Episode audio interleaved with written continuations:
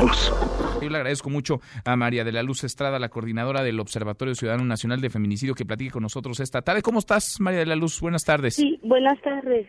El presidente dice que él no va a modificar su estrategia de seguridad pese a las protestas, pese al paro, pese a la realidad. ¿Qué opinas? Pues mira que puede perder una oportunidad el presidente de sentar las bases para un cambio de la inequidad que vivimos las mujeres en nuestro país.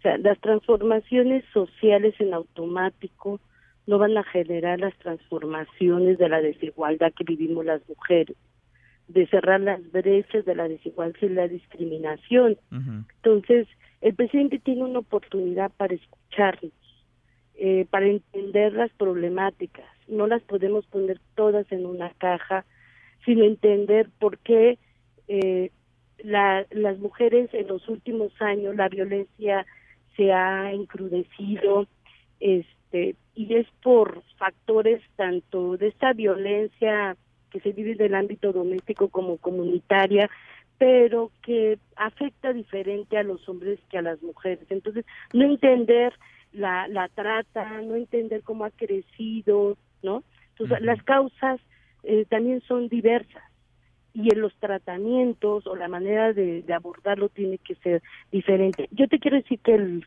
el 8 de marzo, que fue una marcha histórica, que, que fuimos, de que llevamos muchos años en la lucha, muchos familiares, víctimas, jóvenes, con un clamor de cambio, con un clamor de saber cuáles van a ser esas acciones contundentes, que van a ir eh, acciones inmediatas para ir cerrando la brecha de la desigualdad y de cómo van a romper las cadenas de la impunidad contra los delitos específicos de las mujeres. Ese día alzaron la voz, protestaron el 8, el domingo 8, gritaron por las que ya no están, por las que han sido asesinadas, por las que están desaparecidas. Eh, ayer lunes pararon, se visibilizaron de otra manera. ¿Qué sigue, María la Luz? ¿Qué tendría que seguir para hoy 10 y para el 11 y para el 12 cuando observamos resistencias, por decirlo menos, dentro de un sistema que es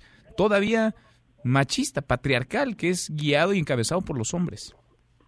Pues mira, nosotros las mujeres ya salimos a las calles y ya no vamos a regresar. O sea, ya no vamos a regresar otra vez a estar en nuestras casas.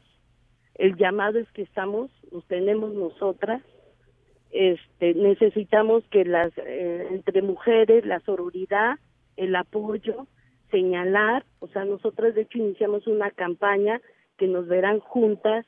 Es una campaña para eh, generar conciencia para señalar a los a los juzgadores que siguen liberando a los feminicidas señalar a los políticos que siguen discriminando. O sea la sociedad ya no podemos dar marcha atrás porque no es posible y nos decían los grupos jóvenes, mujeres jóvenes, feministas, jóvenes, nos decían no queremos vivir con miedo y eso sí lo debe de entender el presidente. La política de seguridad se tiene que revisar y tiene que tener una perspectiva humana y de derechos humanos y de género.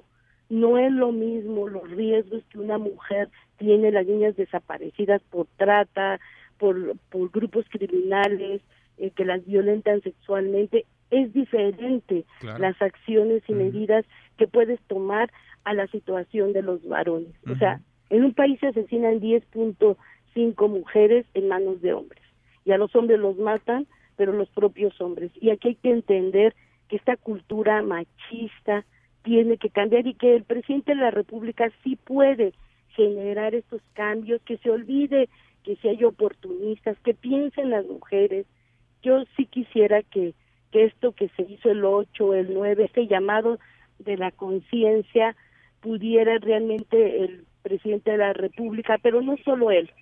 Estamos con los demás poderes, el ejecutivo, el legislativo, el judicial, y los tres, eh, estamos hablando del, de los órdenes de, del de las gobernadores, de las fiscalías estatales, de los municipales. O sea, realmente estamos ante temas, sí de cambios culturales, pero mientras viene el cambio cultural, ¿qué medidas van a hacer para sancionar, sí, y romper con la cadena de la impunidad de la violencia contra las mujeres. Pues Nosotras sí queremos ver qué acciones van a hacer para que realmente esta violencia que ha crecido es por una impunidad tan grande, mezclada con la discriminación cuando van a investigar y juzgar los delitos contra las mujeres. Sin duda, sin duda. La impunidad que cobija los feminicidios, los crímenes contra las mujeres. En México matan a las mujeres por ser mujeres. Es de altísimo riesgo ser mujer en nuestro país. María de la Luz, gracias como siempre.